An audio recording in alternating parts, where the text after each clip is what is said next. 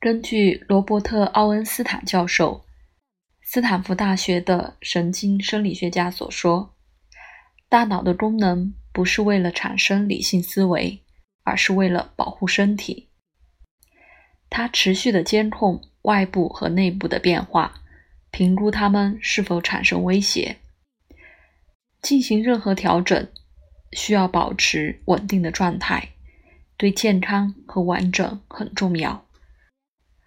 实验证明，一个成长的身体展现了什么对大脑有影响，以及刺激神经系统的指令不是理性思维，而是情绪。在占星术语里，这个立刻带我们想到月亮。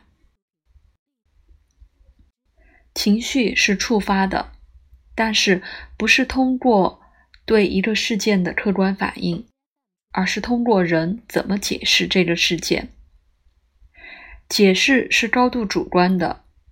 事件通过其他人完全不同的视角，能更好的被了解。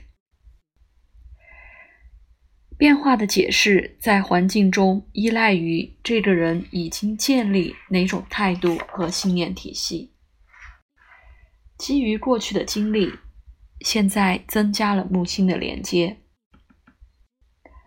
已经证明，当我们学习或经历一些事情，是伴随着一种情绪，甚至这种情绪和经历完全没有关系。